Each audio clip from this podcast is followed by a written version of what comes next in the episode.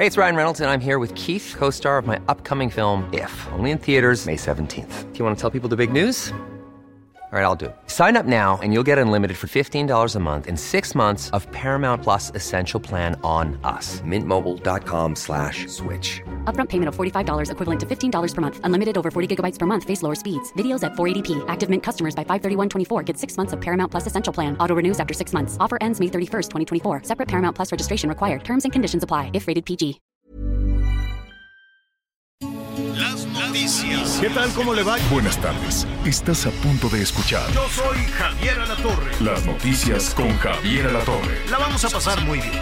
Comenzamos. A ver, está pitando la alerta sísmica, una pitadera por toda la Ciudad de México. Ya sabe que es- esto es un simulacro. Esto es un simulacro de un sismo, es un ma- macro simulacro que se está realizando en diferentes partes del país. Déjeme decirle dónde estamos. Estamos transmitiendo desde la cabina alterna al sur de la Ciudad de México. Estamos en un segundo piso. Entonces, ¿qué tenemos que hacer? Si está usted en un piso superior al tercero, tiene que buscar un espacio seguro en un piso superior al tercero y si está en el segundo, bajar desde luego por las escaleras. Así lo estamos haciendo con todos los compañeros. Esta cabina alterna se encuentra en las instalaciones de televisión azteca. Entonces, pues estamos siguiendo todas las indicaciones de la ruta de evacuación y todas las indicaciones de protección civil. Lo mismo está sucediendo con en el edificio de El Heraldo Radio en Insurgente Sur. Es un edificio muy grande y es un edificio en donde también nuestras compañeras y compañeros del Heraldo Radio están llevando a cabo este ejercicio de evacuación. Insistimos, es un simulacro tiene en hipótesis, se trata de un sismo de magnitud 7.5, hipotético, hipotético, pero es un sismo fuerte el que, el que se está planteando de manera hipotética, 7.5 y también de manera hipotética, quiero ser muy enfático en eso mientras bajamos estas escaleras, sin gritar, sin correr, sin empujarse el piso.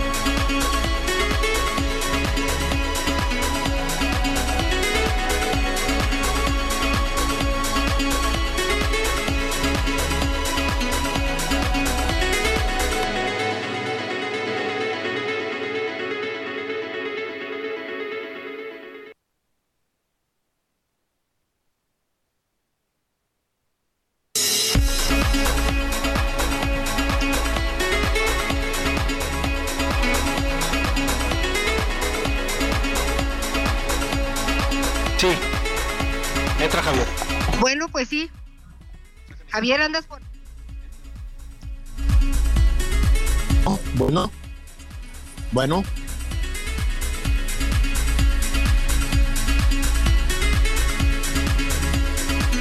Ya me escuchan, ahora sí. Bueno, veníamos bajando por estas escaleras, como les estaba comentando, siguiendo todas las indicaciones de protección civil, tanto en las instalaciones de El Heraldo Radio como en las instalaciones de Televisión Azteca. Tenemos que seguir todo lo que nos indican los responsables de diferentes áreas de protección civil. Y le estaba eh, explicando que este es un sismo hipotético. ¿Cuánto tiempo tenemos después de la alerta sísmica? 50 segundos. 50 segundos suficientes si llevamos a cabo ejercicios como este. Insistimos, es un ejercicio que se lleva a cabo de manera hipotética. ¿Qué, qué se estaba planteando? Insisto, de manera hipotética, un sismo de 7.5 con su intensidad y, em, y para, para ello se activó entonces la alerta sísmica. Yo sé, ya estamos recibiendo algunos comentarios de nuestros amigos que decían, pero ayer no pitó la alerta. Bueno, este es un simulacro. En un momentito más vamos a estar hablando de toda, de toda esta de toda esta situación. Bueno, Anita Lomelí, ¿dónde estás? Hola Javier, ¿cómo estás? Pues fíjate que yo estoy ah, pues en el Zócalo de la Ciudad de México, no precisamente, solamente afuera, donde hay unos, unas sombrillas preciosas este, que se utilizaron para un, un, par de conciertos y eventos, son una especie de hongos, paraguas, que tienen mesitas abajo, muy a gusto te puedes poner a comer. Entonces me vine para acá para ver eh, Palacio Nacional, distintas áreas ya tienen su ruta, también eh, el, edificio donde está la oficina de la jefa de gobierno, todos tienen una ruta, algunos quedan en el centro del patio, otros sí salen, algunos suben a la azotea, que son los menos, este, pero fíjate que estaba también muy tempranito con la secretaria de Bienestar en el piso 18 entonces hay que ser muy listos porque fíjate que hay gente que por miedo quiere bajarse los 18 pisos. Imposible. A partir del piso que le diga a usted el DRO, que ya lo debe de tener claro, algunos son del 10 para arriba, se suben a la azotea y del 10 para abajo bajan. Como tú decías, lo más importante es el orden, porque en ese irte de ladito, ir entre que le, te haces un huequito y otro, además de que pones nerviosa a la gente, logras un desorden porque siempre hay alguien que quiere venir detrás. Entonces, hay muchas cosas que considerar. Ayer yo sí me asusté con el temblor, ya estaba por, por dormirme en, en el poniente, eh, su casa, que es mi casa, sí crujieron las, las, este, las paredes, ¿no? Y sí. Pero no pitó la alerta, ¿eh? Pero anoche no pitó, y al ratito estuvimos este, platicando anoche mismo con Miriam Ursúa, ya ella nos daba algunas explicaciones que ya estaremos explicando. Pero lo que estamos viviendo hoy, y tienes toda la razón, es un simulacro, 7.5 epicentro a 30 kilómetros del suroeste de Tierra Blanca, eh, Veracruz, y por eso, por esa intensidad, se activa en este simulacro eh, la alerta sísmica siga usted el simulacro, haga usted todo lo, pertinente, todo lo necesario, platique con los suyos, platique con, con su familia, con sus compañeros de trabajo y tome este simulacro, son unos minutos, son unos minutos, tome este simulacro con, con eh, suficiente seriedad, porque del conocimiento de las decisiones que usted este, tome, Anita, eh, pueden depender muchísimas cosas. Nos da entre 50 y 55 segundos, es decir, pita la alerta y 50 o 55 segundos después es cuando viene la sacudida, es cuando viene el remesón. Entonces, imagínese usted, con una intensidad de 7.5, pues ya sería algo considerable. Bueno, así estamos iniciando con esta eh, eh, con este simulacro de un terremoto, con este simulacro de un sismo. Acuérdense que nuestro país está en cinco placas tectónicas que se están moviendo constantemente. Cinco placas tectónicas que se mueven constantemente. Si es que tenemos que aprender, tenemos que vivir con esto y recordarle además que un sismo es absolutamente impredecible no se puede pronosticar, no se puede saber. Hay coincidencias terribles, ¿no, Anita? Como el 19 de septiembre, coincidencias, desde luego, como el... La de eh, anoche, Javier. Como la de anoche, ¿no? Que de nueva cuenta, el 19 de septiembre del año pasado, el 19 de septiembre del año pasado, también después de un este, sismo, se activó la alerta sísmica, eso hay que recordarlo. Vamos a escuchar aquí muchísimo movimiento porque ya vamos todos de regreso a la cabina, a los foros, a los estudios, en el edificio donde están las instalaciones del Heraldo Radio. Todo se llevó con absoluta disciplina, donde tenemos nuestros estudios alternos también en las instalaciones al sur de la Ciudad de México. Todo se llevó con absoluta disciplina y este y bueno, pues fue suficientemente exitoso. Eh, Anita, déjame instalarme de nueva cuenta en la cabina. Perfecto. Mientras tú te instalas, yo sigo por aquí afuera La verdad es que además hoy Israel Lorenzana listo. Este, vamos con nuestro compañero Israel Lorenzana para que nos dé su reporte. ¿Dónde andas, Israel? Adelante.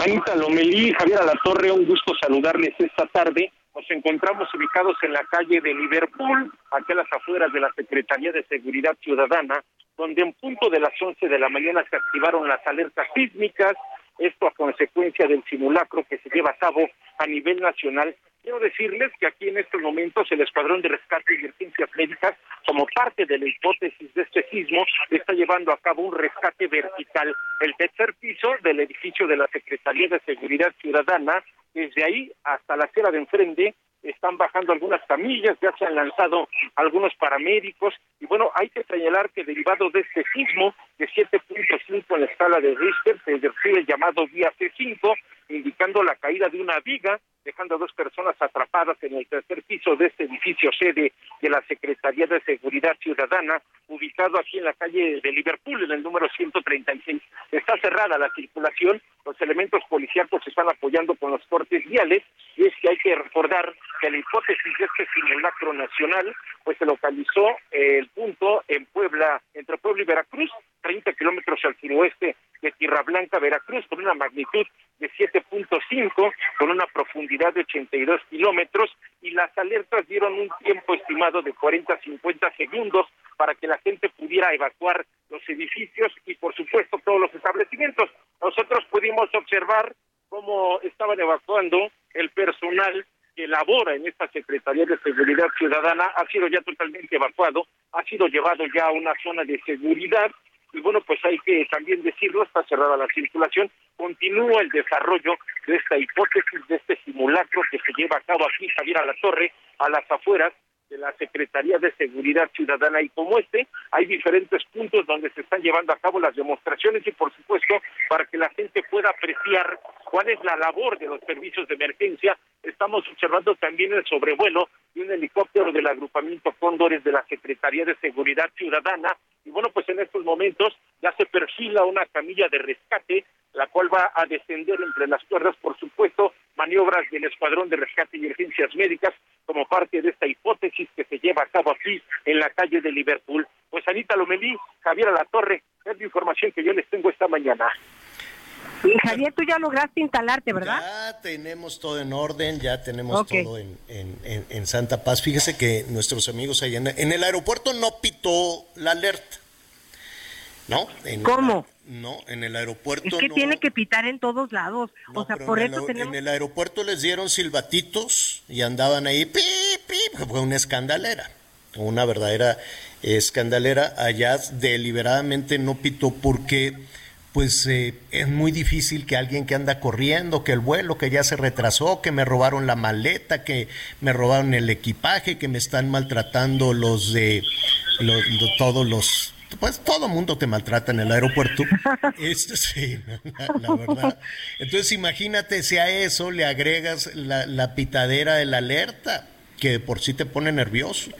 Entonces, pero de todas formas, este pitó, eh, traían un silbato los, los policías de ahí y los, las personas, los, los turistas o los usuarios del aeropuerto que quisieran, pues tenían que seguir a los elementos de protección civil por las rutas por las rutas de evacuación.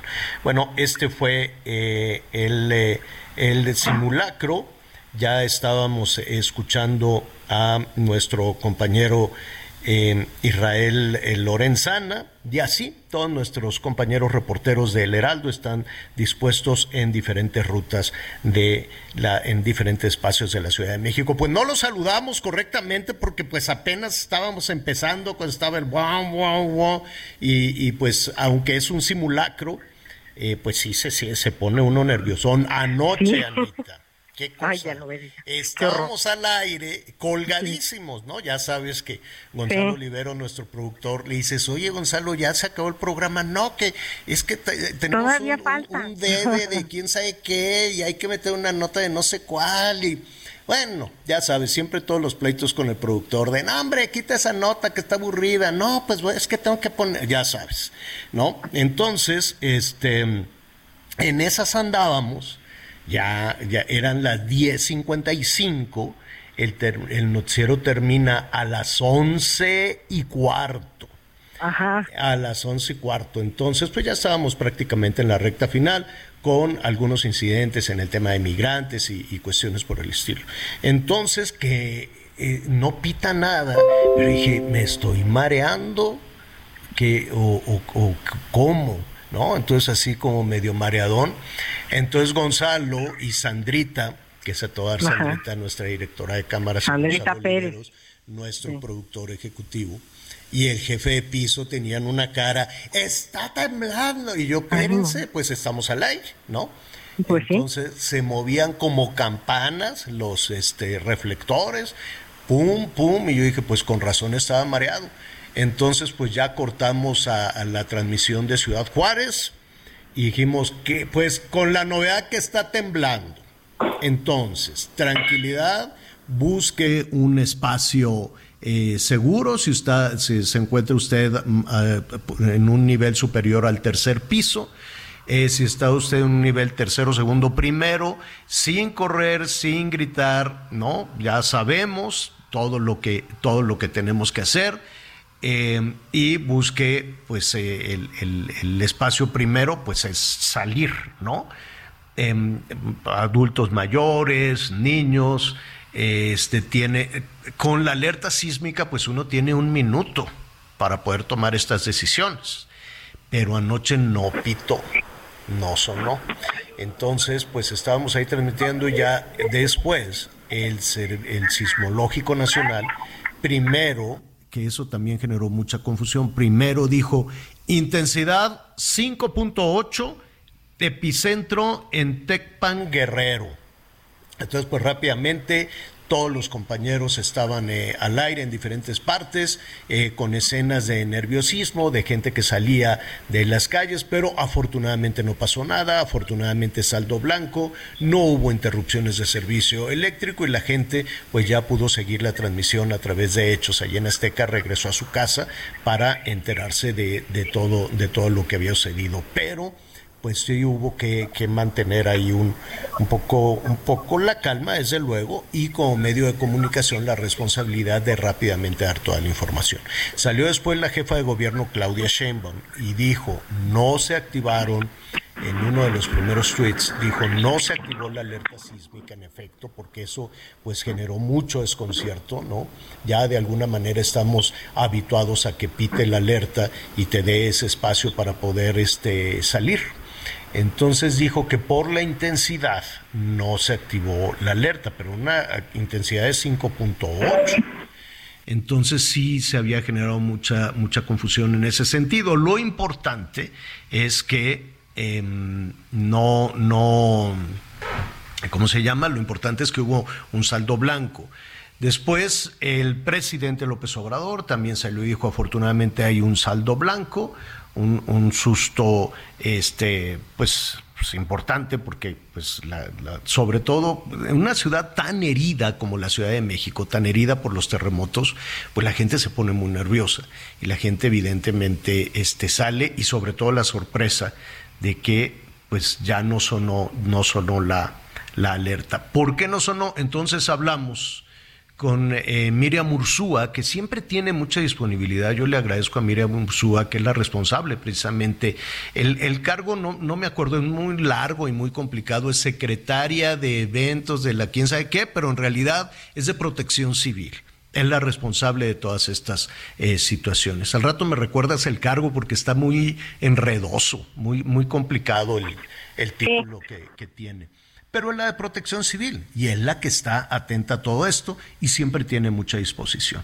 Y entonces nos explicó también que se hicieron revisiones, que ya estaba protección civil recorriendo todos los puntos de la ciudad, que no había cortes en energía eléctrica, que no había, que no se detectaba una situación importante y mucho menos de, de riesgo por, por, por por, pues, ya sabes, algunas marquesinas o caída de material o algún asunto pues más, más feo, ¿no? Más severo. No hubo nada de eso. Y dije, bueno, Miriam, que esa es la buena noticia. La, lo que está causando mucha confusión es por qué no pitó la alerta. Porque no son no. Entonces eh, eh, me decía que era no por la intensidad, sino por el, choque, por así decirlo, la, la onda de choque que llegaba desde Guerrero que eh, hizo que fuera imperceptible. Em, pues no, tampoco fue imperceptible. Entonces, habrá que revisar. Miriam Mursúa, acá está, secretaria secretaria de gestión integral, y integral de riesgos y protección civil. ¿Por qué no la ponen titular de protección civil, directora de protección civil? Y ya. Pero bueno, es otro tema que no nos, que no nos incumbe. Bueno, se había generado este asunto, afortunadamente el tema se quedó en un susto eh, hasta donde tengo entendido, este primer eh, simulacro es nacional. Este simulacro es nacional. Em, no, no, no se está desarrollando conforme nos lo están señalando nuestros corresponsales del Heraldo en diferentes partes del país. Se desarrolló pues correctamente, cosa que me da mucho gusto. Ahora, Guerrero, que es una zona sísmica, no tiene alerta, fíjate, Anita. Porque les pregunté en Chilpancingo, les pregunté en Acapulco, les pregunté en Cihuatanejo, que es en donde estuvo el epicentro, y, me, y les dije, oye, pero ustedes, no, aquí no tenemos alerta sísmica, pues no más allá no, vamos a revisar, quiero saber con, con, toda certeza para no equivocarme, si la alerta sísmica es solo en la Ciudad de México y el Estado de México, porque sé que en la zona conurbada también, también pita quienes vivimos en el Estado de México, que estamos muy atentos al debate de mañana, por cierto, el agarrón va a estar bueno mañana, mañana, mañana. Ahora sí que no va a haber para dónde hacerse, se van a enfrentar las candidatas. Pero es otro tema.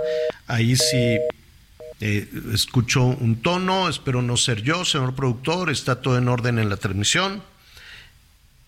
Eh, bueno, eh, le decía que sí me están escuchando, ¿verdad, señor productor? Ah, ok, muy bien. Eh, le decía que no tienen alerta sísmica. Entonces vamos a ver eh, de qué manera se desarrolló en diferentes partes. La información que tenemos hasta este momento es que todo eh, avanzó de manera exitosa en el Congreso, pues ya sabe, están agarrados de la greña con un montón de temas que vamos a revisar en un momentito. En la Cámara de Diputados, también allá en, en la Cámara de Diputados local, y en el Congreso local y en, la, en, el, eh, en San Lázaro también se llevó a cabo esta, este operativo. Em, en fin, todo se desarrolló afortunadamente bien. Pues ya está. Qué bueno, se llevó a cabo este simulacro. Em, hay que atenderlo. Hable usted con su familia, hable usted con sus compañeros de trabajo y tome las medidas pertinentes. ¿Sabe qué voy a hacer yo rápidamente antes de, avanzar ya con, con, otros temas? Este, em, voy a comprar un montón de silbatos. Y entonces, pues vas a quedar muy bien. Digo, no, no le estoy haciendo promoción a ninguna fábrica de, de silbatos. Entonces dije, aquí en un clavito voy a dejar un silbatito eh, en un espacio que sea de, paso común, ¿no? Que cualquier persona lo pueda, lo pueda ver en un espacio no muy complicado, porque ¿dónde quedó el silbato? Pues se quedó allá en el cajón, en el buró, en el no sé, no. Entonces ponga silbatos en los cajones, ponga un, yo voy a poner, hágase cuenta, un, un clavito con un silbatito afuera de, la puerta que, no, que, tampoco parezca tienda de, silbatos, ¿no? Póngalos usted por ahí escondiditos, bueno, discretos, pero a la mano. Eso puede ser interesante. Acuérdese cómo tiene usted sus documentos, cómo tiene, póngalos en una de esas bolsas impermeables, esas que cierran eh, herméticas, ¿no? Como la Ziploc y eso, hay unas grandes. Ahí guarde sus, este, sus documentos. No es que va a salir corriendo con todos los documentos, pero que estén más o menos protegidos de, agua, de esto, del otro, en un espacio por cualquier por cualquier situación. No ande un papelito en un lado, otro papelito en el otro, y dónde quedó aquí todos sus documentos importantes, póngalos en un en un folder plástico para su esta y desde luego revise los espacios los espacios seguros. Bueno, muy bien. Entonces así fue el simulacro. Vamos a hacer una pausa y regresamos con las noticias.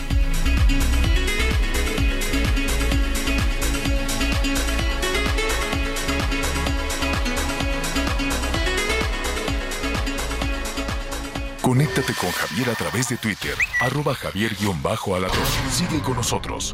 Volvemos con más noticias. Antes que los demás. Todavía hay más información. Continuamos. Las noticias en resumen. La Fiscalía de Sinaloa emitió una alerta Amber por la desaparición de Shelby Lynn Dwyer, de 17 años de edad y de nacionalidad estadounidense. Según el reporte, la joven fue vista por última vez el pasado 31 de marzo en una ciberpapelería del municipio de Salvador Alvarado.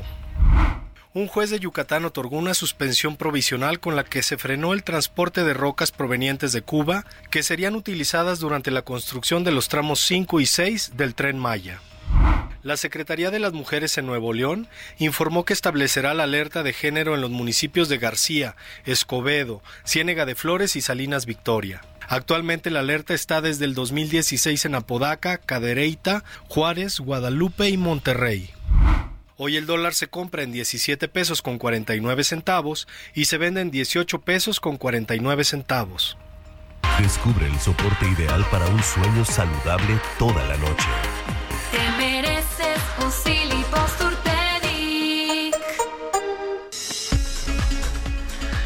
Oiga, bueno, pues eh, nada más terminar la Semana Santa, pues eh, estamos ya en la revisión de, de, una serie de iniciativas, de movimientos. Generalmente los gobiernos este, de cualquier partido, ¿no? Sea Morena, Pampiri, aprovechan cuando la gente anda, por ejemplo, en las posadas o en diciembre, cuando la gente está ahí distraída, que, ah, pues vámonos todos de vacaciones y cosas así, y pum, mandan ahí algunas iniciativas para que no, para que no se genere tanta eh, tanta discusión, ¿no? Para que pase pues un poquito desapercibida, pero es imposible, ¿no? Cuando son iniciativas importantes, muy importantes. Por ejemplo, vamos a tratar de explicar, hay una que se ve como muy complicada y que de pronto pues eh, usted, yo, las jefas y jefes de familia ven como algo, ven como algo este, lejano. Es una iniciativa de reforma administrativa. De entrada uno dice, qué flojera ponerme a revisar cosas de la burocracia, el gobierno, de la reforma administrativa y ponerme a revisar 73 artículos, 23 leyes, eh, y, pues lo deja uno, lo deja uno pasar, dice, no, pues es cosa de los enredos de la burocracia y con unos lenguajes que no se entienden. Pero si uno se acerca un poquito más, si uno le quita toda, toda, todos esos títulos que nos van desanimando como ciudadanos a enterarnos de qué está sucediendo, pues nos podemos encontrar sorpresas. Mire, por ejemplo, esta iniciativa de reforma administrativa. Eh, en resumen, en síntesis, porque es muy compleja, es muy complicada, eh, se trata, eh, sí, 73 artículos y 23 leyes que se van a modificar y demás, y que seguramente lo van a hacer, porque ya sabe que a los legisladores pues están sometidos a las indicaciones, a las instrucciones que les dé el Ejecutivo, ¿no? Aquí no hay no hay esta división de poderes ni esta fortaleza, no nada. Si le dicen tienes que hacer esto, eso se tiene que hacer. En pocas palabras, a algunos empresarios, algunas empresas, chiquitas, medianas, grandotas, las que usted quiera, que hagan negocios con el gobierno, pues el gobierno es el principal empleador eh, en México y en cualquier otro país. ¿Quién no quiere que el gobierno te contrate para lo que tú quieras? Para los desayunos escolares, para pintar una barda, para eh, surtir de, de, de, todo el material que requiere. Imagínese usted, es el principal comprador y, y, con, y además contrata para obras, para caminos, para, para miles de cosas. Bueno, pues imagínese que usted eh, se contrata, hace fila, debe de ser una tortura, debe de ser muy arriesgado ser este contratista ¿no? del, del gobierno, pues porque luego se acaba el gobierno y dejan a la gente ahí colgada. Y, si, y eso sucede municipal, estatal y federal. Bueno, pues ahora con esa iniciativa, si no me da la gana, te cancelo el contrato, nada de que la ley dice, y si, pues, oye, no, pues siempre no, ¿sabes qué? Pues no te voy a pagar. Está esa iniciativa que hay que tomar en cuenta, parecería, pues que poco se puede hacer, y además, ayer se anunció la desaparición de muchos organismos este, se acuerda del Injuve, se acuerda de esta cosa de los pueblos indígenas. Bueno, pues ya dice que se van a integrar a otras dependencias más grandes, cosa que yo, que yo dudo. ¿Hacia dónde apunta todo esto? Pues al dinero, creo yo. Que el dinero se requiere para la apuesta que ha hecho el gobierno federal. Pero el que sabe de todo esto, el que entiende los riesgos, las limitantes, hasta dónde puede llegar todo esto, es Pedro Tello, analista eh, económico, financiero, asesor empresarial y que afortunadamente nos acompaña esta tarde. ¿Cómo estás, Pedro? ¿No está Pedro? Pues yo sí. No está Pedro. En un, en, un momentito, en un lo que retomamos a Pedro. Oye, Javier, fíjate que todo esto que comentas, a reserva de escuchar el análisis de el experto de Pedro, este, pues es muy complicado porque, o sea, una cosa es que lo diga el presidente. Te, puedes acercar al micro, Anita, por favor. Luego que sea un hecho, a ver si así, luego que finalmente sea un hecho, este, y los dineros y cómo integras, o sea, no todo es al así alta al manotazo que se pues, organiza. mira, debes de tener garantías, debes de tener seguridad. Y estamos hablando de proveedores de servicios que son pequeños, que sabemos cómo batallan y andan con su folder amarillo todo sudado y van y hacen filas en Pemex, van y hacen filas en todos lados porque no les pagan a los chiquitos. Ahora los grandes se quieren proteger, pero si ya va a haber estas modificaciones, pues vamos a ver qué efecto puede tener. Ya tenemos ahora sí la comunicación adecuada con Pedro Tello. ¿Cómo estás, Pedro? Qué gusto saludarte. Javier, qué gusto saludarte a ti lo mismo que Anita y a quienes nos escuchen. En efecto, se trata de dos iniciativas muy importantes porque regulan la relación que establece el gobierno con la sociedad a la que representa y a la que sirve. Vayamos por la primera, la de las 23 leyes que modifican los términos a partir de los cuales el gobierno puede desconocer, cancelar o rescindir un contrato con algún proveedor de productos o de servicios o con algún contratista que esté realizando alguna obra pública. Entre lo más relevante de esas 23 leyes que va a modificar o que el presidente ha enviado al legislativo para que sean modificadas destacan tres cosas. Primero, aumentan los motivos a partir de los cuales un servidor público, el que sea de cualquier dependencia, puede decirle a quien le está vendiendo productos, servicios o a quien está ejecutando una obra que por razones, cito, de interés público, lo que quiera que eso signifique, Javier Auditorio, se cancela el contrato porque así conviene a los intereses de la nación. Y en la medida en la que no se precisa qué es exactamente el interés público y quién valora en qué momento el interés público se está poniendo en riesgo, en ese momento se deja a discreción de un funcionario público tomar una decisión que termina por afectar, uno, los ingresos de la empresa que está vendiendo productos, servicios, realizando alguna obra pública, el pago de salarios a los trabajadores de esa empresa y además el pago a los proveedores de esas empresas que son al mismo tiempo vendedoras de bienes, servicios y obras al gobierno federal. Así que, primer asunto importante, aumenta las causales para rescindir el contrato. Segundo, una vez que se ha rescindido un contrato, la ley definía con precisión, la ley actual vigente define con precisión cómo se debe proceder al pago de las indemnizaciones a esos proveedores a los que se les ha cancelado un contrato. Pero en esta reforma que plantea el presidente de la República se busca reducir significativamente el monto de las indemnizaciones que tendrían que pagarse porque se considera que eh, las mismas están sobrevaloradas y en consecuencia dañan las finanzas públicas. Y no se presenta ni un estudio, Javier Auditorio, que nos indique de qué tamaño son las indemnizaciones que ha pagado el gobierno federal en los últimos 10 años, a cuántas empresas grandes, a cuántas pequeñas y a cuántas medianas, para poder evaluar si efectivamente hay un eh, monto de, exorbitante en el pago de las indemnizaciones. Y tercero y último, que me parece que también es muy importante, eh, en la medida en la que un gobierno, por ley, el gobierno de México, tendría que poner a licitación o a concurso las obras públicas o los productos que compra o los servicios que espera recibir, uno esperaría que esto se convirtiera en el mecanismo de transparencia para el gasto público que norme día a día la actuación del gobierno.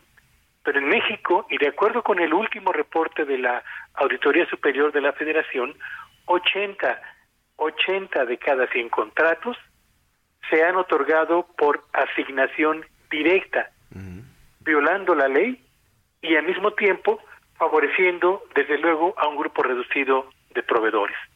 Y cuando este tipo de prácticas se mantienen, Javier, termino muy rápidamente, estamos frente a un gobierno que lejos de dar un paso adelante hacia la transparencia y el uso racional del presupuesto gubernamental que sale del bolsillo de los contribuyentes, lo que se está haciendo es creando cortinas de humo que distorsionan la relación entre el gobierno y sus proveedores.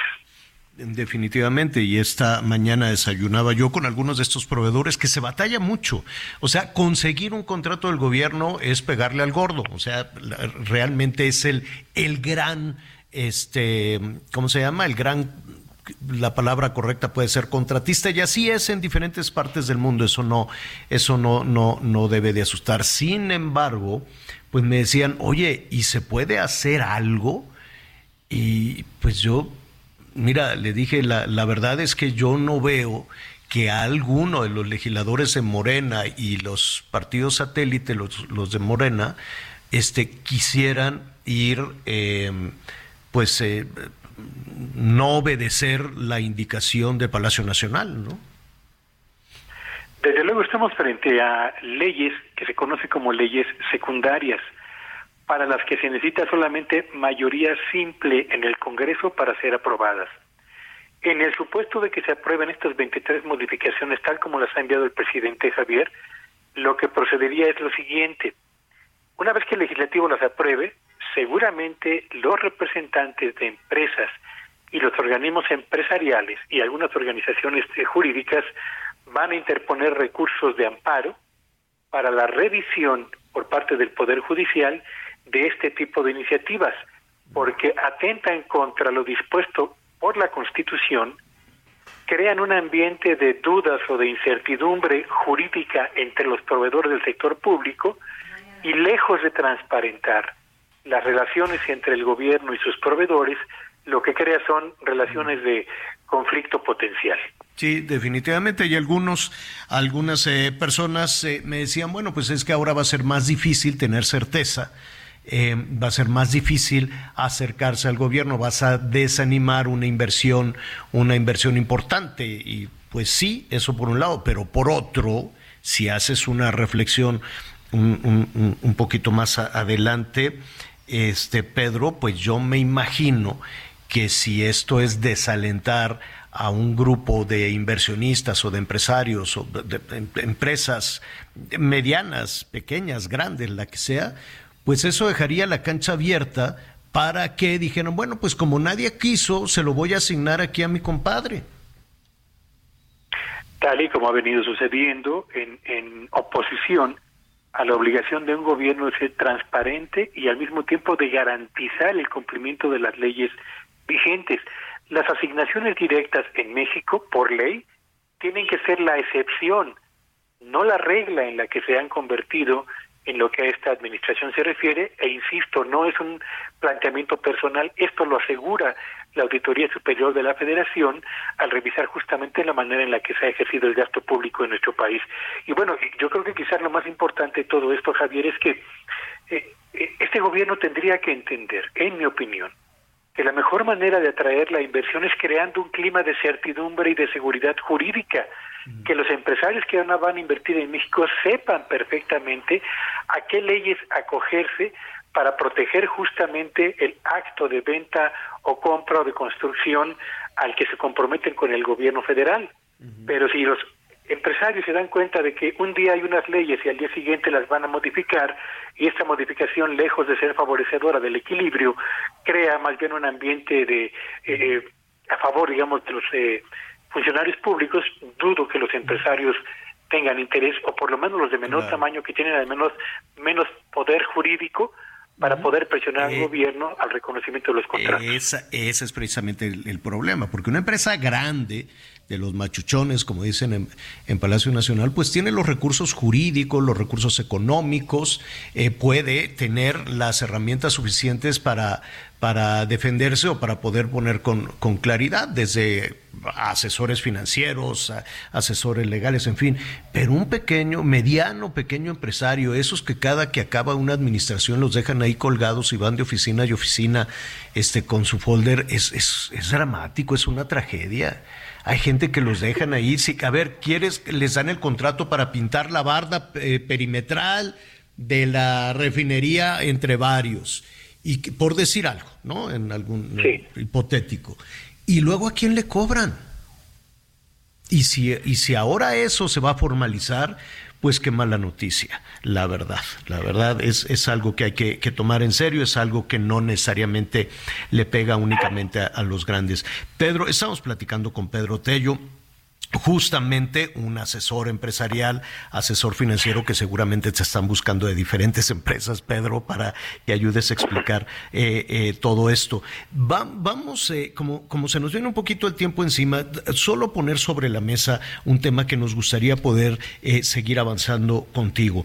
Ayer se anunció también la desaparición de algunas empresas de las que en la percepción uno supone que pues que poco, poco hacían, ¿no? Algunas más, algunas menos, y de alguna manera, Pedro, em, no sé si coincides conmigo, eh, siempre es importante apostarle a un estado eh, no tan obeso, un estado más ágil, un estado que, que, sea un poco menos, un poco menos este, visible, ¿no?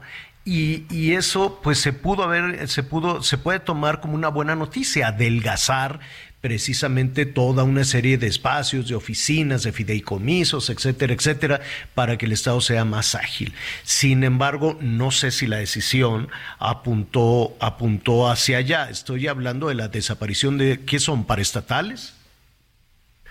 Eh, oficinas de gobierno, fideicomisos, direcciones y algunos organismos públicos que estaban operando desde hace varias décadas ya, Javier. Este, la pregunta, si no tienes inconveniente y lo retomamos mañana, es si esta decisión fue porque se requiere dinero para otra cosa, porque pues, yo no entiendo todas las personas que el, presupuesto de todas esas oficinas y eh, los sueldos, ¿no? Se van a cortar, van a decir, bueno, pues ahora se van a integrar a la Secretaría del Trabajo pero la Secretaría de Trabajo tiene el presupuesto, tiene las plazas, puede absorber esas oficinas o simple y sencillamente les van a decir, pues hasta aquí llegamos, señores, y este dinero se va a usar para otra cosa. A lo que voy, no necesariamente se tiene esta filosofía de, un Estado más esbelto, de un Estado eh, más, más, más eficiente y más ágil, sino de cortar porque necesito dinero. ¿Puede ser? Sí, sin duda alguna. Yo creo que solo si, si se comprueba que hay duplicidad de funciones, solo si se comprueba que hay un exceso en el gasto gubernamental o que la justificación operativa de esas áreas que se van a desaparecer prácticamente se ha desvanecido, solo entonces vale la pena proceder a su eliminación o a su absorción por otras áreas. Pero el presidente hoy en la mañana dijo que los empleos de todos esos trabajadores estaban garantizados lo que me lleva a suponer que todo lo que tiene que ver con el pago de nómina se va a mantener igual y lo único que va a desaparecer es el gasto o de renta o de escritorios o de electricidad y todo lo que tiene que ver con la administración. Entonces, ¿De qué ahorro estaríamos hablando, Javier? Ya lo veremos después con más calma. Pedro Tello, muchísimas gracias. Como siempre es un honor. Buenas tardes a todos. Gracias, Anita, eh, Anita Lomelí. Este, bueno, mañana retomaremos este, este sí, tema. Sí. Porque vamos a traer un, son 18, tema... 18 instituciones, organismos o como les quieran llamar. Oye, pero qué nervio que de pronto te digan, oye, ahí donde trabajas ya se va a acabar. Adiós, ya no. Oye, Javier, ya pero... recoge tus cosas porque vamos a dejar la oficina. ¿Y ahora dónde voy a trabajar? Pues luego no te van a avisar, te vas a ir ahora a, a la Secretaría de Bienestar. Javier, tú no me puedes decir. A ver, bueno, okay, lo, okay. Lo, lo, retomaremos. Mañana acabamos de. De, de, de retomar de... este tema porque está muy Exacto. importante. A ver, oigan, este, este tema de los autos eléctricos, yo estuve revisando Dije, ay, a ver si me alcanza, lo voy a buscar por aquí. Los carros eléctricos, pues yo me pues estaba viendo ahí los, lo, pues lo, los modelos que hay. No nada más es Tesla, ya cada vez son más las eh, marcas, los fabricantes de automóviles que están sacando los modelos eléctricos. Y hacia allá apunta la tecnología automotriz. Así es que hoy vamos a platicar con Jack México con Isidoro Masri. Es el primer empresario mexicano que trajo esta línea completa de vehículos eléctricos al mercado mexicano. Isidoro, qué gusto saludarte. ¿Cómo estás? Muy bien, Javier. Muchas gracias. Gracias por permitirnos estar en tu programa. Oye, este, a ver, traes, tú eres mexicano. Sí pero visionario, quiero suponer, dices, el mundo apunta hacia los autos eléctricos. De hecho, por Correcto. ejemplo, eh, contrario a, a, lo que sucede en México, allá en los Estados Unidos y en Canadá, hay un presupuesto, hay una partida presupuestal importantísima que apunta hacia el desarrollo eh, de, de las cero emisiones en la industria automotriz. En México no. Entonces, ¿qué, qué evaluaste para traer esta marca? De inicio estábamos en, en, las fábricas de Jack en China en 2019, en donde todo el mundo hablaba de lo autónomo eléctrico. Y después de manejar los productos, ver la fábrica y entender un poco más allá de lo que está sucediendo en China, que empezaron esto hace 10 años. Hiring for your small business? If you're not looking for professionals on LinkedIn, you're looking in the wrong place. That's like looking for your car keys in a fish tank. LinkedIn helps you hire professionals you can't find anywhere else, even those who aren't actively searching for a new job but might be open to the perfect role. In a given month, over 70% of LinkedIn users don't even visit other leading job sites. So start looking in the right place. With LinkedIn, you can hire professionals like a professional. Post your free job on linkedin.com slash people today. Más bien la pregunta era, ¿por qué no? Si podemos y estamos en una posición de privilegio en donde podemos hacerlo y podemos lograrlo, ¿por qué no hacerlo y por qué no traer el producto a México si como mexicano no, nos lo merecemos? Y mucho tiempo escuché como mexicanos de no estamos listos y México no está listo y el país tercermundista y todavía no y las futuras generaciones, pero en realidad como mexicano es un temor de decir, pues no hay la oferta, entonces ¿para qué voy a yo decir que yo no puedo comprarlo porque no existe mejor? Ponemos una barrera de entrada y decimos pues, México no está listo, pero en realidad es que México mexicano estaba listo y eso lo hemos demostrado porque cada producto eléctrico que toca nuestra planta se ensambla y se vende en el país eh, tiene cliente ya con una de, de dos meses anteriores. Sí, claro. Además, ese, ese es el tema. Oye, pero la, la percepción, y ahorita voy, voy contigo, Anita, este, la percepción, Isidoro, es que son muy caros los, los carros eléctricos. Sí, parece ser, pero el vehículo eléctrico tiene que medirse diferente. No es el precio del coche, sino es el costo total de propiedad de un vehículo. Durante tres, cuatro, cinco años que, tú, que lo utilizas, consumes combustible, mucho combustible impuestos, pagas la tenencia, la verificación, aplica el no circula, el mantenimiento es mucho más caro. Y si metemos todo eso en una bolsa que se llama costo total de propiedad, desde el primer mes pagando tu coche a crédito, pagas menos dinero con el eléctrico que si fuera de combustión, solo con el ahorro de la gasolina. El primer mes contra la letra del banco compensa por completo el excedente en el precio inicial. Oye, eh, más o menos los Jack podríamos ya ya tienen al, algún precio definido, un rango. Sí, de hecho ya tenemos tres años en el mercado. Hoy de hecho seis de cada diez coches eléctricos que circulan en el país son de la marca Jack. Y tenemos vehículos que van desde los 430 mil pesos hasta el millón y medio en un camión de tres y media toneladas, pero tenemos de todos los productos. E10X, una SUV eléctrica, un vehículo sedán eléctrico, un camión, una van, y todo esto es 100% eléctrico. Oye, una, una duda que, que, de pronto cuando alguien tiene que tomar una, una decisión entre los consumo de gasolina o el consumo eléctrico, ¿cuánto, si yo puedo cargar el, el carro en, en la casa? ¿O tengo que hacer una instalación adecuada? ¿Le tengo que hablar a la Comisión Federal? ¿Cómo, cómo opera eso? En, en, la compra de un vehículo jack eléctrico te incluimos el cargador y la instalación, ya sea en tu casa, en tu oficina, en donde tú prefieras. Estos vehículos al tener un rango de 500, 400 kilómetros de autonomía, generalmente se tienen que cargar una o dos veces a la semana. Normalmente lo pone la gente en su casa. Ahora, si lo pones en tu casa, existe un subsidio por parte de la CFE que si te hace un medidor especial, la tarifa de la luz está subsidiada y así no brincas a tarifa DAC. Prácticamente el kilowatt andará por dos pesos. Entonces, cargar un coche de 0 a 100 te podrá costar entre 60 pesos y 80 pesos. Isidoro, ¿me permites? Eh, vamos a hacer una pausa. Rápidamente, aguántanos por favor un minutito para saber dónde y cómo se compra un jack, ¿no? Volvemos.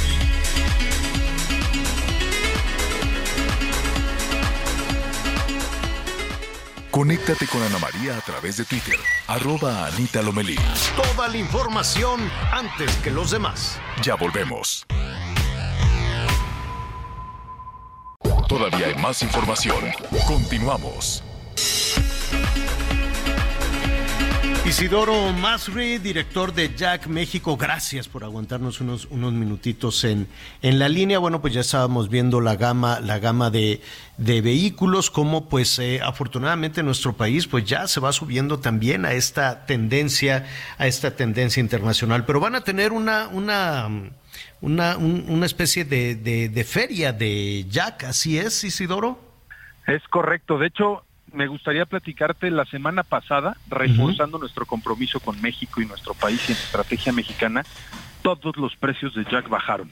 Ah, no como promoción, no como un tema temporal, sino bajamos todos los precios desde 30 hasta 90 mil pesos, depende del modelo, porque si así estuvimos los últimos tres años incrementando precios, hoy que se puede, ¿por qué no hacerlo? Y, y regresarle eso a nuestro México es importante. Oye, y sí, oye, pero son vehículos, son vehículos familiares o puede haber, porque aquí te están preguntando, por ejemplo, algunos negocios de algunas Toda la gama. Desde el coche más pequeño hasta el camión más grande, todos tuvieron una reducción en precios. Y adicional a eso, por nuestros seis años vamos a tener una feria de este 21 al 23, en donde vamos a tener, aparte de los precios nuevos, unas promociones increíbles. ¿En do- ¿Y en dónde los podemos ver? ¿Dónde podemos En- entrar? Ajá. En todas las Jack Stores a nivel nacional, en las más de 53 Jack Stores que tenemos, y en jack.mx, jac.mx. Ah, bueno, pues ahí, ahí vamos a estar muy eh, pendientes. Te han llegado muchísimos, muchísimos comentarios. Sí o sí hay muchísimo interés. Es cierto que falta infraestructura, que dependerá, pues también de, de- de- de- del interés que tengan los administradores de las ciudades, de las zonas metropolitanas, de hacer ese cambio, ¿no? Este, porque pues uno, uno batalla o vas a algún centro comercial y ves los espacios, pero pues están siempre ocupados, ¿no? No por, no por automóviles eléctricos, en fin, todavía hay una tarea enorme, pero que depende de eh, la administración pública, del gobierno y de, de los municipios conurbados, mucha tarea, pero hacia allá apunta todo, ¿no? Es correcto, pero como usuario te diría, lo que hay es suficiente para poder tener un coche eléctrico. Con la carga en casa, cargando una vez a la semana, no dependemos de infraestructura pública. Yo ya llevo tres años y medio manejando un vehículo eléctrico Ah, y ni un solo día he tenido que salir a cargar. Entonces te diría que, que tenemos todo lo que se necesita como mexicanos para dar este gran paso y como tú decías, poner a México en el mapa, porque el mundo se está transformando y hay que ser parte de.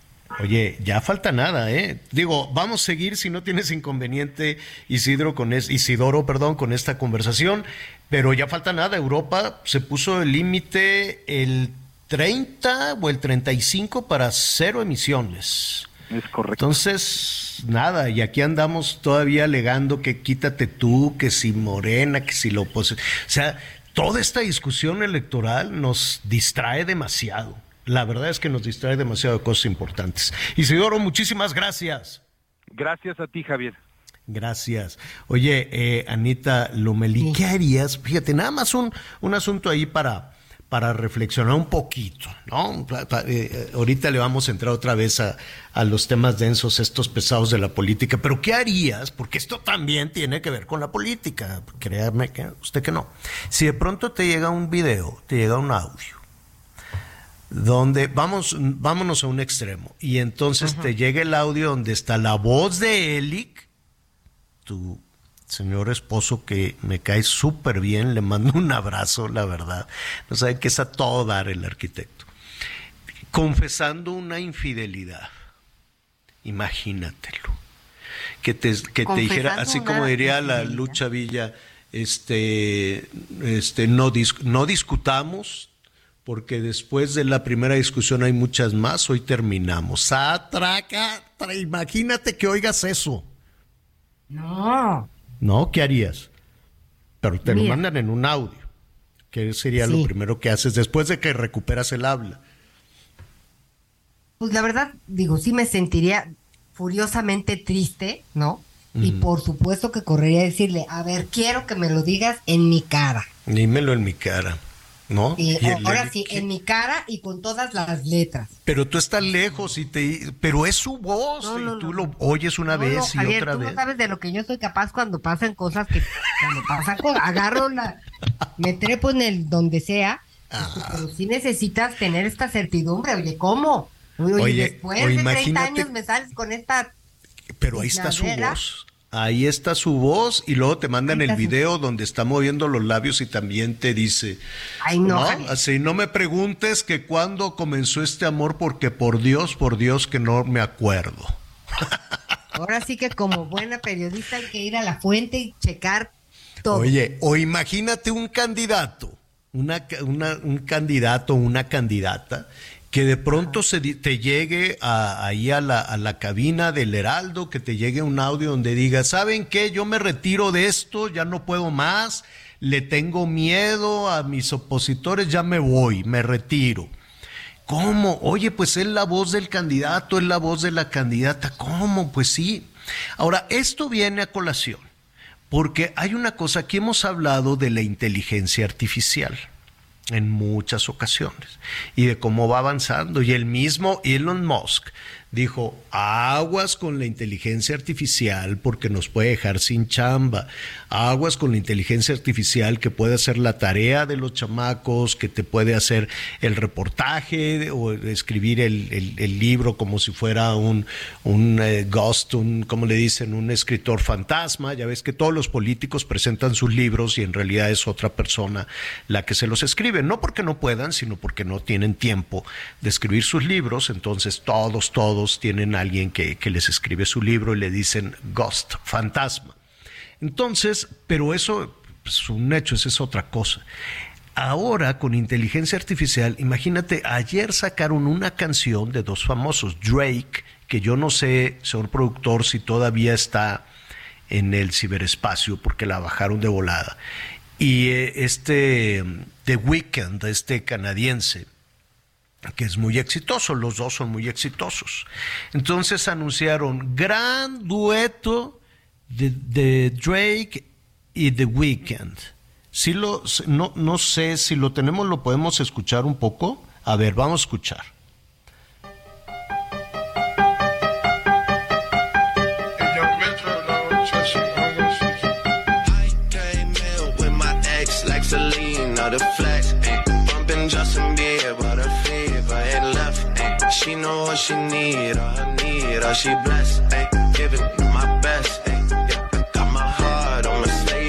Bueno, pues la, la cosa es que este a todo el mundo le gustó y dijeron, wow, qué colaboración. Y nada, cuando las disqueras de los dos se dieron cuenta y dijeron, oigan, eso no es cierto, en ningún momento se juntaron a cantar y sí son las voces, apenas se podría distinguir. ¿Qué sucedió? Al parecer, al parecer, una persona, estos como los hackers que andan ¿Eh? haciendo cosas, tomaron la voz real de The Weeknd, del cantante, y tomaron la voz real de Drake. Y con eso estuvieron, este, que, que, que, que esta inteligencia artificial aprendiera la voz, aprendiera la voz de los dos cantantes, armaron la canción, pusieron la música, armaron todo y lanzaron el dueto. Fake. Eso no existe. Entonces la industria musical está parada de puntitas. Porque, y, los tienen razón porque salió re bonito. Y los cantantes también, porque dicen cómo. Entonces toda la producción, todo el equipo, eh, convencer la trayectoria, la historia. Hazte de cuenta que hacen, sacan un dueto de esta Casu, la nueva novia de Nodal, con Belinda. Ay.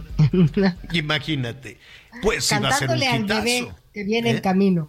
Casu y Belinda cantan juntas y se la dedican a Nodal. Bueno, claro que todo el mundo le iba a querer oír. O que cantaran este Shakira en colaboración con, ¿cómo se llama? ¿Cómo dice la Clara? que claramente, como dice este Shakira, Clara, sí.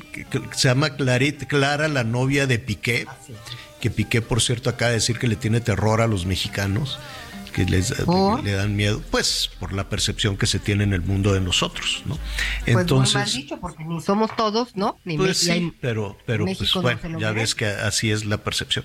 Entonces imagínate que Clara y Shakira cantaran juntos una contra Piqué. Entonces, pues, y eso se puede, se puede hacer con inteligencia artificial. Es un tema fascinante, es un tema complicado. Estamos solo en la orillita, evidentemente como espectadores de esta situación, pero fue un hecho. Si tú quieres una anécdota en el tema musical, se hizo viral, efectivamente se hizo viral. Oye, ¿ya viste la canción fake? Le dicen la canción fake, ¿no? ¿Ya viste la canción fake de Drake y, y The Weeknd? Entonces, pues este, todo esto abrió, si ya estuvo la discusión hace nada, la discusión de Elon Musk junto con otros machuchones también, empresarios que decían, oigan, o frenamos el desarrollo de la inteligencia artificial momentáneamente, no para siempre. Momentáneamente tenemos que frenar esto porque tenemos que ver hacia dónde nos lleva, hacia dónde nos va a llevar. Porque además el autor de esto dijo, bueno, así como esta colaboración, ya tengo más. Y entonces lo hizo una sola persona a través de un software seguramente con este tema de inteligencia de inteligencia artificial. Ya después cuando tenga un poquito más elementos le voy a platicar también una experiencia personal en ese sentido, sí controlada, sí deliberada, pero pues ya ya les contaré, no no no les eh, adelanto mucho de, esto. ¿Qué, qué terror entonces si te vienen a contar, como diría Pedro Infante y Pedrito Fernández si te, va, si te llegan a contar cosas de Elic, piensa, o, hay que decirle que Elic te diga, mi reina, esa inteligencia artificial, ese no soy yo. Que eso también puede ser, eso también puede ser una salida que no, que no necesariamente no estoy y que conste que no estoy dando ideas, ¿no? Ya ves que no, yo no soy. Oye, pero te estoy no, yo no era y no y lo niega el señor así con mucha insistencia, pues ahora pues va a tener un elemento adicional. No era yo. ¿Cómo no? Si te estoy viendo que estabas ahí con la fulana sentado en la cantina. No, no era yo, era inteligencia artificial. Bueno, pues cada quien. Pero sí, sí es un tema que nos puede llevar a sitios verdaderamente insospechados, verdaderamente insospechados. Oiga, este, hoy em, vamos a regresar a todo este, a todo este tema de, la, de la Guardia Nacional. Eh, desde ayer había muchísimo interés en la decisión de la, de la, de la Corte, de la Suprema eh, Corte al respecto. Hoy hubo también una respuesta del gobierno federal. ¿En qué vamos con este asunto? Pues que la Guardia Nacional, de acuerdo a la Suprema Corte, no puede quedar supeditada al ejército. Esta es una discusión que eh, estábamos llevando desde hace ya muchísimo, muchísimo tiempo. Em, quedan muchas eh, interrogantes si efectivamente solo con esta eh, decisión de la, de la Suprema Corte se acaba y el ejército dice, bueno, pues adiós, hasta aquí, hasta aquí llegamos y, no pasa absolutamente nada, porque quedan todavía este, pues algunos aspectos, qué hacen todos los integrantes de la Guardia Nacional, hasta dónde efectivamente se va a eh, retirar el ejército, quién toma esas decisiones, pues entiendo que tendría que tener un mando civil.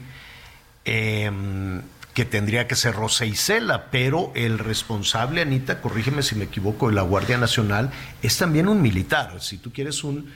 Un, militar en retiro, pero sí es un militar. pero es también un, este, un militar. El hecho es que el Pleno de la Suprema Corte de Justicia, con ocho, ocho de once eh, votos, este, pues invalidó esta, eh, que esté supeditado a la, a la Secretaría de la Defensa, la Guardia Nacional. ¿Cómo queda entonces? ¿Quién manda? ¿Quién la integra? ¿Quién paga? ¿Quién entrena? ¿Quién define la estrategia? No sé si, si Rosa Isela puede con, ese, puede con ese paquete. Ah. El doctor Guillermo Garduño Valero es profesor investigador de la Universidad Autónoma Metropolitana y como siempre nos da muchísimo gusto saludarlo. Guillermo, ¿cómo estás? Muy buenas tardes. Muy buenas tardes a usted y al auditorio. Eh, eh, con esta decisión de la Suprema Corte, ¿cuál es entonces, primero tu, tu opinión primero tu, tu, tu, percepción de esta decisión que se tomó con ocho de los once votos que apoyaron el proyecto de, del ministro González Alcántara. Bueno, en cuanto a opinión, efectivamente la Suprema Corte de Justicia operó apegada estrictamente a derecho. Efectivamente, para haber hecho los cambios, de haber integrado arbitrariamente, mediante un decreto, a la Guardia Nacional, a la Secretaría de Defensa Nacional, se debió de haber modificado previamente el artículo 21 constitucional, cosa que no se hizo, y donde expresamente la Guardia Nacional tiene que tener una composición estrictamente civil. Entonces, esto establece particularmente desde el punto de vista doctrinario la distinción entre la seguridad nacional, que es eh, el cargo fundamental de las Fuerzas Armadas, frente a lo que sería la seguridad pública, que es el enlace con respecto a la ciudadanía y el, ámbito de carácter gubernamental. Entonces, esta es, eh, cada una de ellas tiene un, papel totalmente diferente. Y en consecuencia, el papel y la orientación que tiene que tener un aparato policíaco, llamado en este caso Guardia Civil, es básicamente la prevención del delito y de alguna manera poner a disposición de la autoridad competente a nivel judicial en caso de que este que se hubiera quebrantado el orden público. Ahora, entendemos que con esta decisión tendríamos una Guardia Nacional bajo un mandato eh, bajo un mandato civil, pero en los hechos, em, pues no me imagino a la Guardia Nacional a estas, a estas alturas, cuando estamos ya en el último tramo de esta, de esta administración, em, pues bajo bajo una, bajo una estrategia en la oficina de la Secretaria de Seguridad Ciudadana. Es decir, se abren grandes dudas. Uno, hoy en Palacio Nacional se dijo, la Guardia Nacional contará con el respaldo del ejército. Eh, habrá que eso abre pues muchas interpretaciones qué significa el respaldo del ejército qué pasará con los integrantes de la Guardia Nacional que si bien les cambiaron el uniforme pero al parecer eran pues eh, algunos eh, integrantes o entrenados en el ejército antes de conformar la Guardia Nacional, porque pues los eh, la, policía federal prácticamente desapareció. Así es, la hicieron desaparecer. O sea, dicho en otros términos, pero veamos toda la, toda la secuencia. Para volverlo a hacer, o sea, en primera, no es necesario, como decimos en este caso, la seguridad pública no demanda del ejército. Eso hay que entenderlo. Estamos hablando de trato con civiles para los cuales no están adiestrados el ejército. Para nada, absolutamente. Ellos tienen una función totalmente diferente. Cumplen en este caso, por ejemplo, en este caso, para casos de invasión, plan DN1, plan DN2, para de alguna manera alteraciones de grupos que de alguna manera están atentando contra el orden público. Y tercera, es auxiliar a la población en casos de desastre. Son elementos muy diferentes del aparato policíaco que debe ser básicamente preventivo, que debe ser de servicio público, que debe ser de atención ciudadana y que debe estar a disposición precisamente de intervención solamente en casos de que se ha quebrantado la ley. Y en este caso, ellos lo único que tienen que hacer es poner a disposición inmediata, porque así están los protocolos directamente, del, de, en este caso del Ministerio Público, quien a su vez debe realizar las averiguaciones previas y consignar en su caso o, o dejar en libertad. Entonces, no se requiere eso. Esa es la primera cosa. La segunda cuestión, en este caso, concretamente, cuando estamos nosotros hablando de la lucha contra el narcotráfico, eso no es función de un aparato policial. Eso sí es función del ejército. Y en este caso, el ejército se ha replegado de esa función esencial. Por lo tanto, definitivamente lo que estamos viendo es que a los capos se les sigue llamando que hay que darles abrazo. Entonces, ¿para qué necesitamos ejército? Un ejército que definitivamente, cuando se trata de llegar y de enfrentarse a estos núcleos, lo único que hacen es largarse, huir, abandonar sus posiciones que debían de alguna manera tener con su vida defenderla. Y no lo hacen. Entonces estamos contemplando una situación que para volver nuevamente al orden constitucional se requiere de una profunda reingeniería y este régimen ya no la podrá hacer. No hay tiempo. Veamos todo lo que anteriormente tenía la Policía Federal en sus distintas versiones.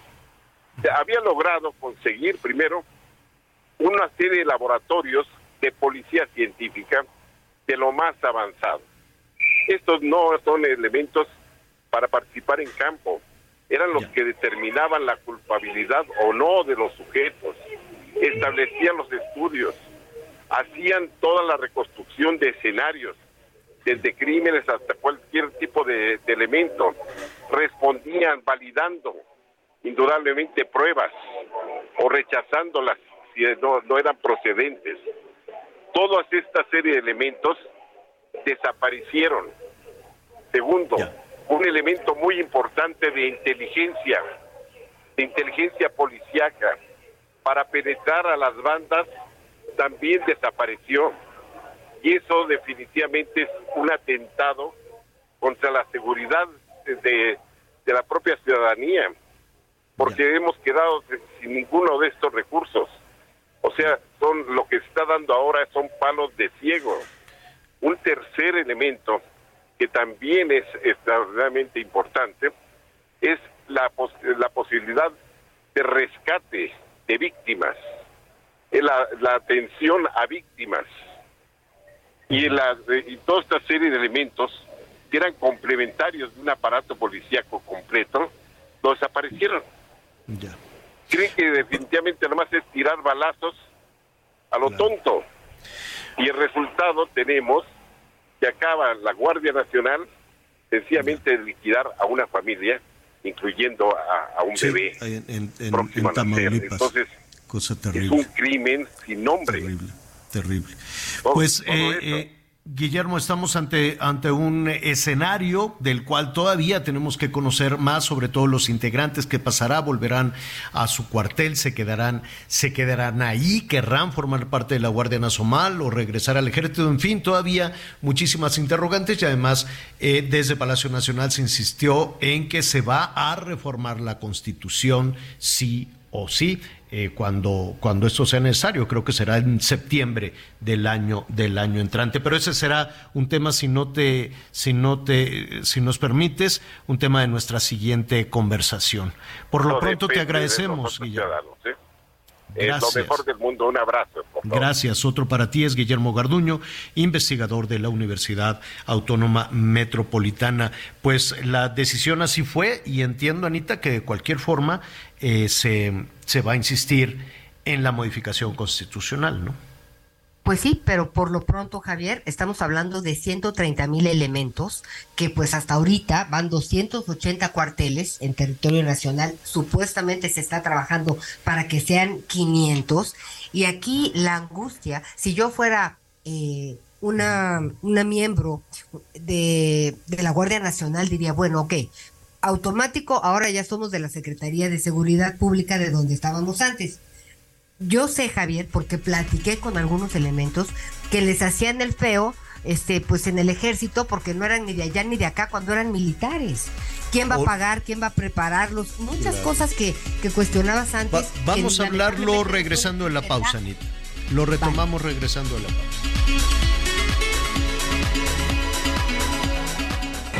Conéctate con Javier a través de Instagram arroba javier-alador. Sigue con nosotros.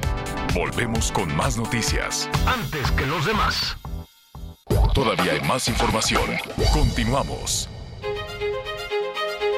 Ruta 2023.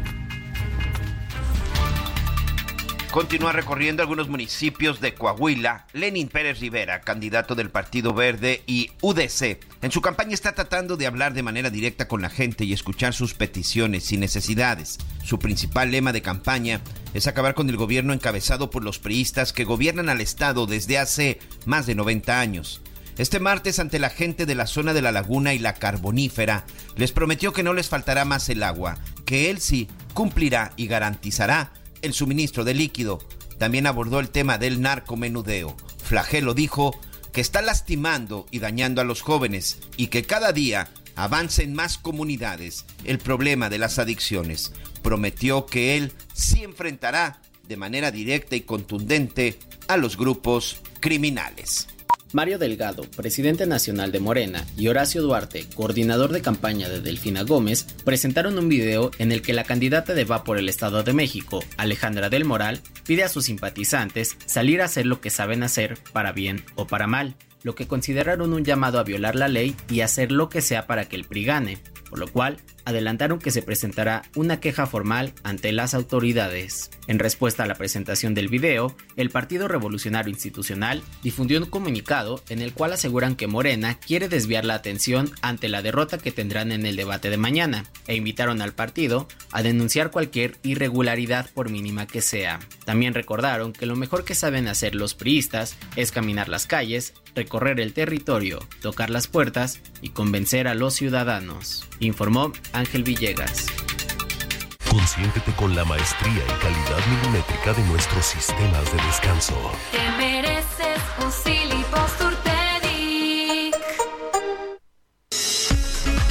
Bueno, eh, estábamos precisamente, pues ya veremos Estábamos hablando de, estas eh, modificaciones que se ven en puerta, si es que se llevan a cabo para la Guardia Nacional, que por esta em, resolución de la Corte, pues ya no quedará bajo instrucción del ejército, Anita. Ahora pues es un mando ciudadano, pero pues el titular de la Guardia Nacional es militar, los integrantes de la Guardia Nacional son militares, ¿no? Hombres, ahora una cosa, Javier. A ver. Eh, la defensa obtuvo un presupuesto de 146 mil millones de pesos, es decir, 34 mil millones de pesos extra que corresponden a la Guardia Nacional.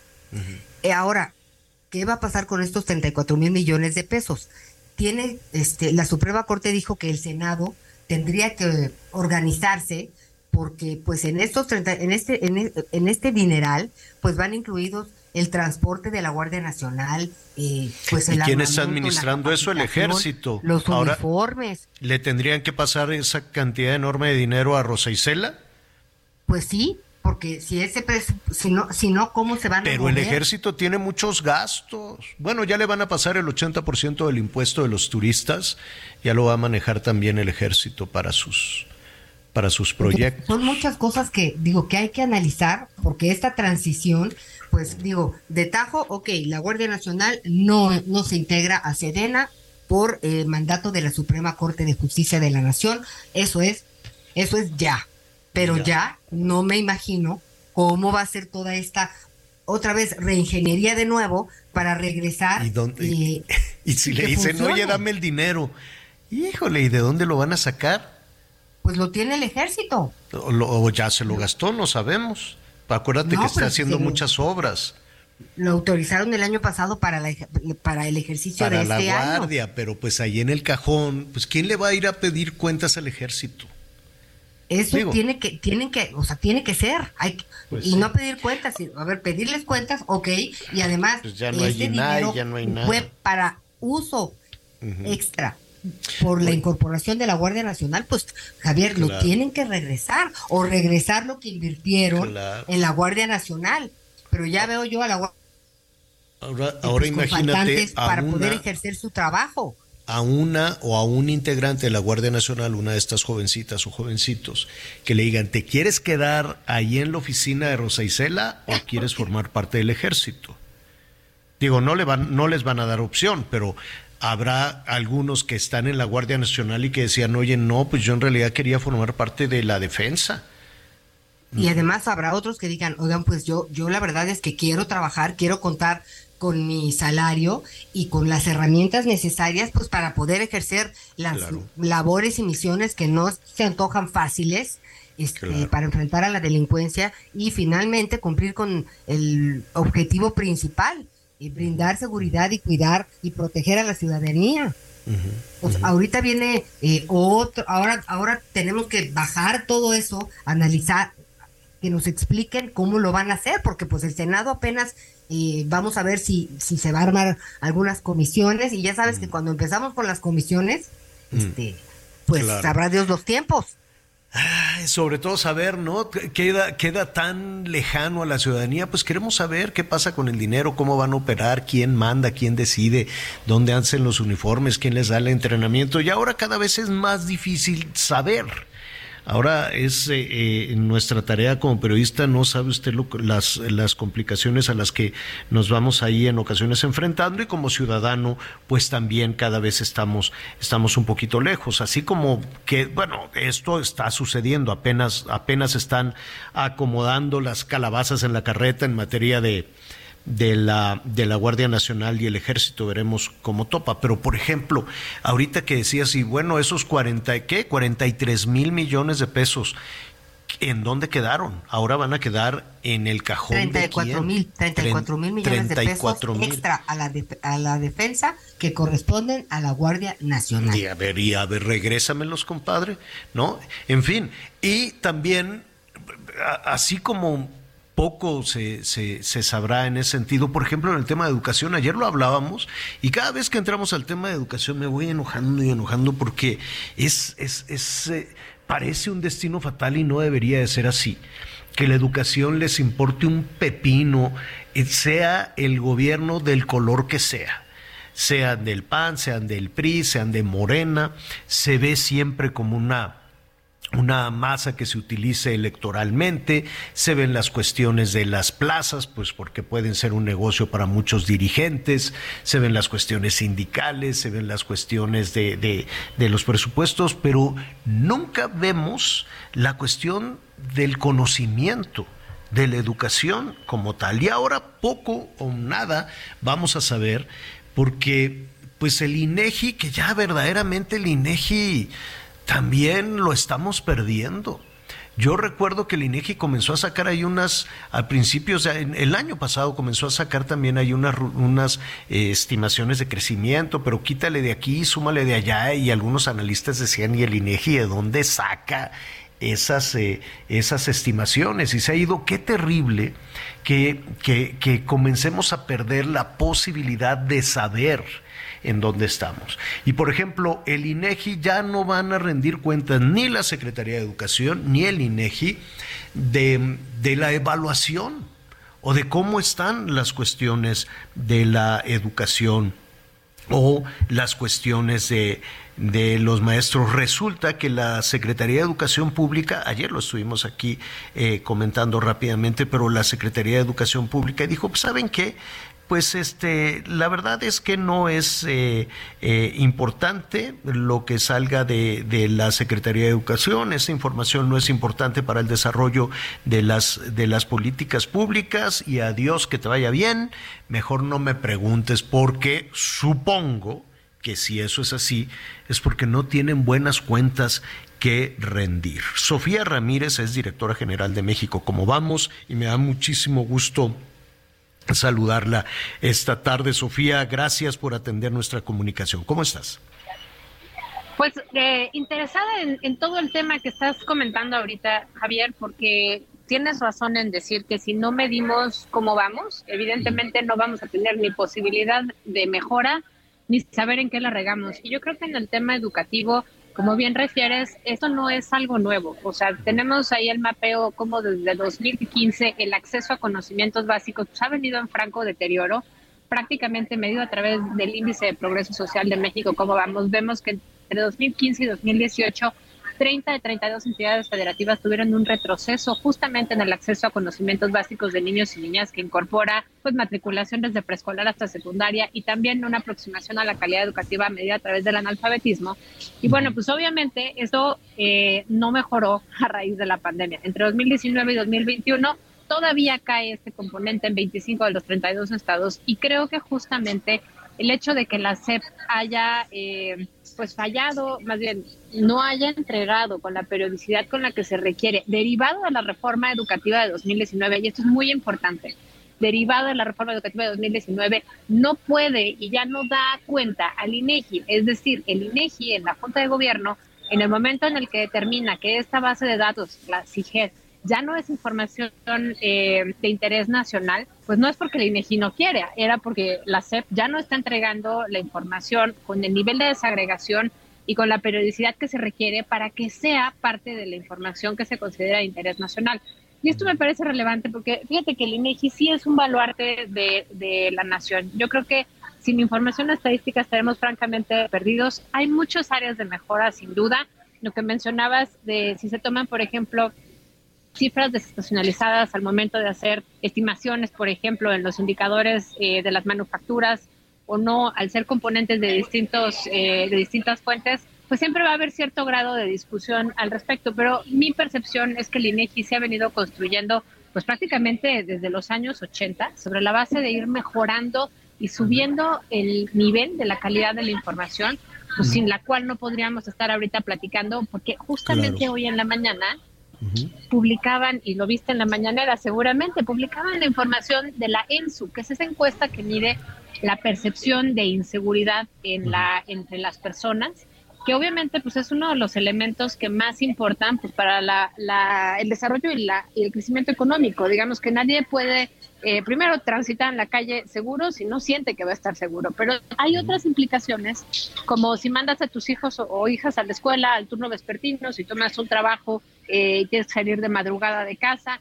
O hay también un componente bien interesante y doloroso que tiene que ver con el ingreso socioeconómico de las personas, porque si tú tienes una altísima percepción de inseguridad en el transporte público, pues obviamente vas a tener mucho más vulnerabilidad frente a otro tipo de eventos que si tú tienes un coche y por lo tanto te sientes más segura. Entonces, creo que ese tipo de elementos sí se pueden medir y permiten, digamos, el diseño de políticas públicas mejorables. En el caso de la SEP es lamentable que la reforma legal haya permitido que la SEP dejase de entregar la información oportuna sobre todos estos elementos que mencionas, pero bueno, yo me quedaría con que el INEGI ofrece información de mucha calidad cuando hay, pues sí, el entramado legal, el compromiso político y sin duda en el caso educativo, pues el deterioro ha sido monumental en los últimos 10, 15 años, que es a partir de desde que tenemos información para poder hacer ese seguimiento. Claro, y, y, yo confío en que, en que se defiendan, en que así,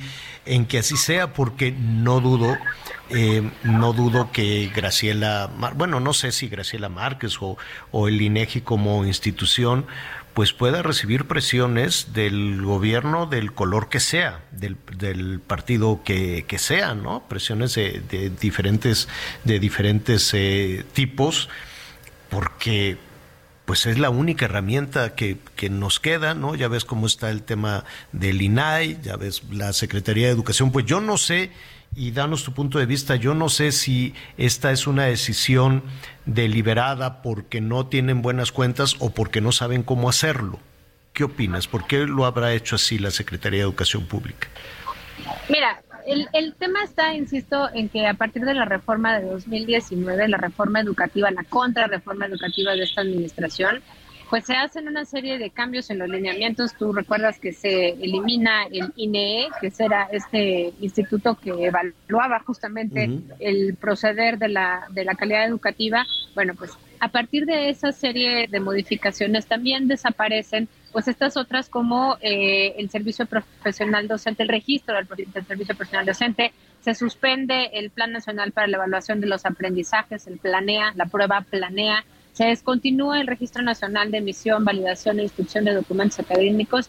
Y bueno, pues se inicia un proceso de liquidación del INE, digamos, y del Instituto Nacional de Infraestructura Física Educativa. Entonces, obviamente, si tú no tienes ya una serie de elementos dentro de tu, eh, de tu, dentro de tu plan de trabajo, pues tampoco los mides. Y entonces, por eso creo que es más un tema legislativo y es un tema justamente que tiene que ver con el desmantelamiento de las instituciones del Estado mexicano y por eso yo creo que en este caso, regreso al tema del INEGI.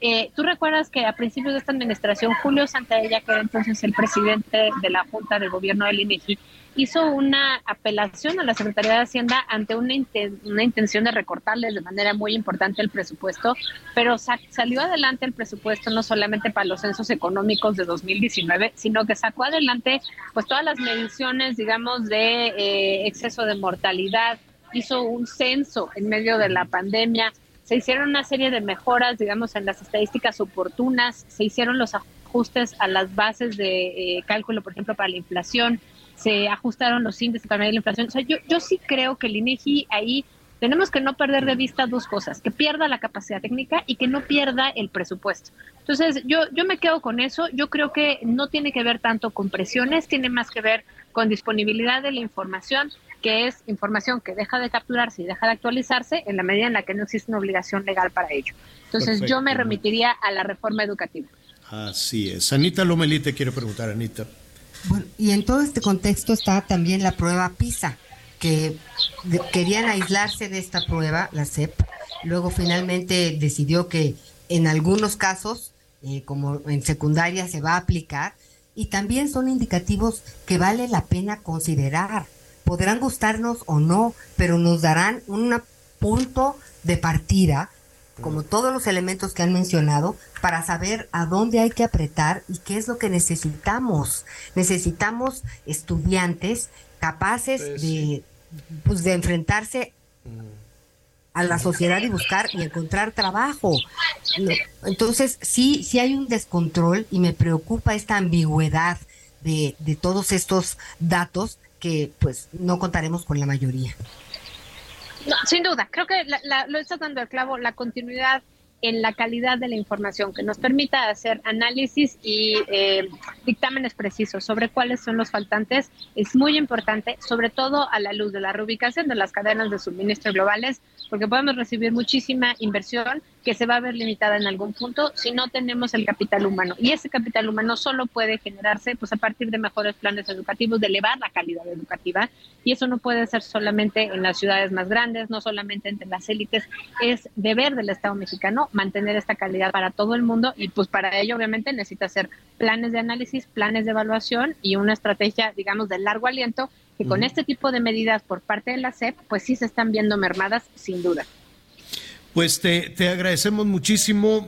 Veremos, eh, veremos qué es lo qué es lo que sucede, Sofía, con este tema fundamental, el asunto de la educación. A estas alturas ni siquiera tenemos un diagnóstico de la pandemia, ni siquiera sabemos qué pasó con el dinero, con las escuelas, eh, el, daño que hubo no solo en, en la en, el conocimiento, en la, en la formación de las niñas, de los niños, ¿no? Todavía nos falta eso y hacemos la verdad, no solo la autoridad, sino todos, hacemos como que nada pasó. Un asunto serio, un asunto de, de la pandemia que en medio de todo este berenjenal me temo que no, no lo conoceremos. Pero bueno, estaremos muy cerca de ustedes, muy cerca de México. ¿Cómo vamos? Sofía Ramírez, directora general, muchísimas gracias. Gracias a usted, Javier, Ana, y espero estar de regreso pronto con más análisis económico. Un abrazo.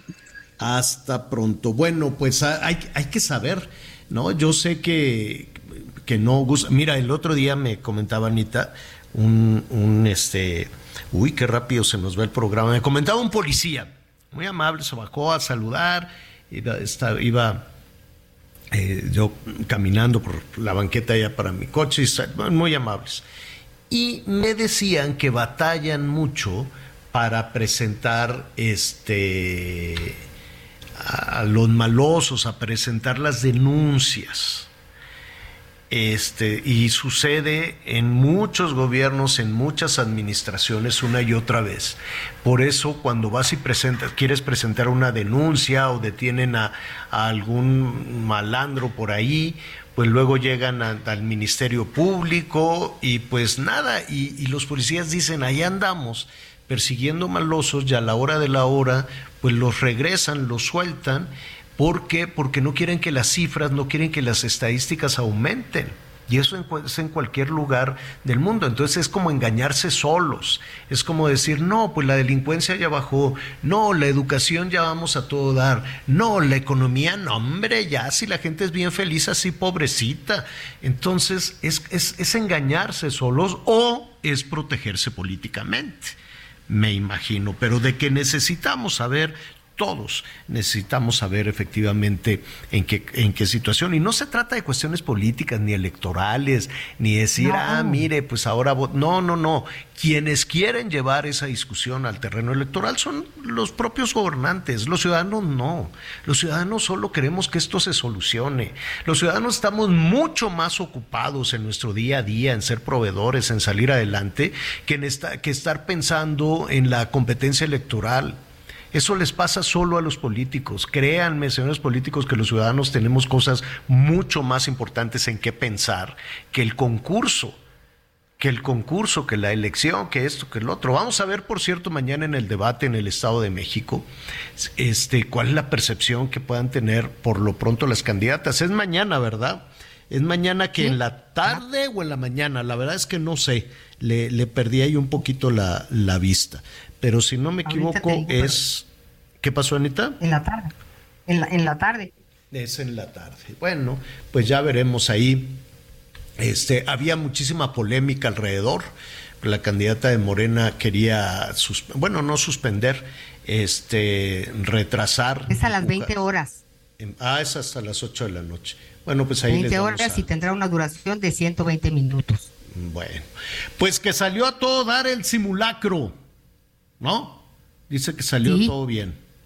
Fíjate que a diferencia, por lo pronto en la Ciudad de México, lo que estaba escuchando el reporte que, que daba la jefa de gobierno con una con gran parte de su gabinete, es que eh, había habido caídas en otros simulacros de gente que se asustó y corrió y eh, se cayeron. En esta ocasión hubo dos crisis nerviosas reportadas aquí en la Ciudad de México y explicó todo el la reingeniería que han hecho para los simulacros y para pues eh, Dios que no nos dé, pero pues nos dará unos cuantos sustos de temblor, de sismos, un grupo de, de 400 personas capacitadas para que en caso de un derrumbe en, en la ciudad, corran a este sitio para empezar a ayudar en lo que llega el ejército, la marina, protección civil o los diferentes organismos que, que se presentan para pues para ayudar en esos momentos. Entonces, interesante y mire, Ok. eh, participar en este simulacro, estar conscientes, hace la diferencia, Javier. Yo ayer le dije a mi hija, Bueno. mi hijita, vas a participar en el simulacro con tu hija, organízate la pañalera, bien, bla, bla. Me dijo, ay mamá, sí, sí, sí, sí, sí. ¿Qué crees? Salió, pero se le olvidó la pañalera. ¿Qué hace una bebé de un año, tres meses sin su pañalera? Bueno, pero pues eh, eh, por lo menos así lo hicimos. Oiga, pues ya nos vamos. Muchísimas gracias. Ya sabe que yo lo espero a las diez y media con todo el resumen. Qué día tan, tan intenso. Y eh, al ratito en la noche, también mañana le voy a hablar de la Kings League. Esta liga de fútbol que fue creada por este, por Piqué. Entonces por eso dice que le tiene miedo a los mexicanos, Piqué. Porque en esta este, liga que se llama la Kings League, que sacó Piqué, participa un equipo mexicano que se llama los Aniquiladores. Los Aniquiladores. Aniquiladores. Hay mexicanos y hay colombianos. Ajá. Entonces hubo por ahí, ya sabe, pues, pues de estos conflictos de fútbol y que se le fueron encima los aniquiladores. Este y Sí, suena Piqué fuerte el dijo, "No, nombre". mejor con los mexicanos, mejor no, porque me dan miedo, dijo. No lo acepto, pero ok. Dijo Piqué, pues ya sé, no, no lo, es muy feo. La verdad es que sentimos muy feos cuando eso pasa, pero cuando vas a trabajar a diferentes partes del mundo, siempre está la percepción de inseguridad. Qué pena, qué tristeza que eso no se ha logrado cambiar. Anita Lomelí, vámonos por un ceviche. Sale. ¿Está bueno? Ándele pues. late. Miguel Aquino, saludos, nos está escuchando allá desde los Estados Unidos, que nos va a regañar nada más terminando el programa. Ya Yo soy Javier Alatorre, muchísimas gracias, lo espero a las diez y media en Hechos. Se va a poner buenísimo. Mientras tanto, lo invito a que siga con nosotros en el Heraldo Radio.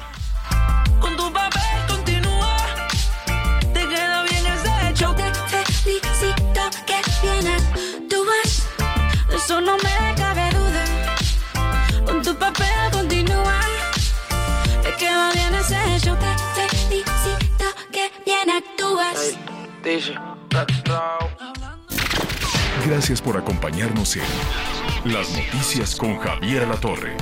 Ahora sí ya estás muy bien informado.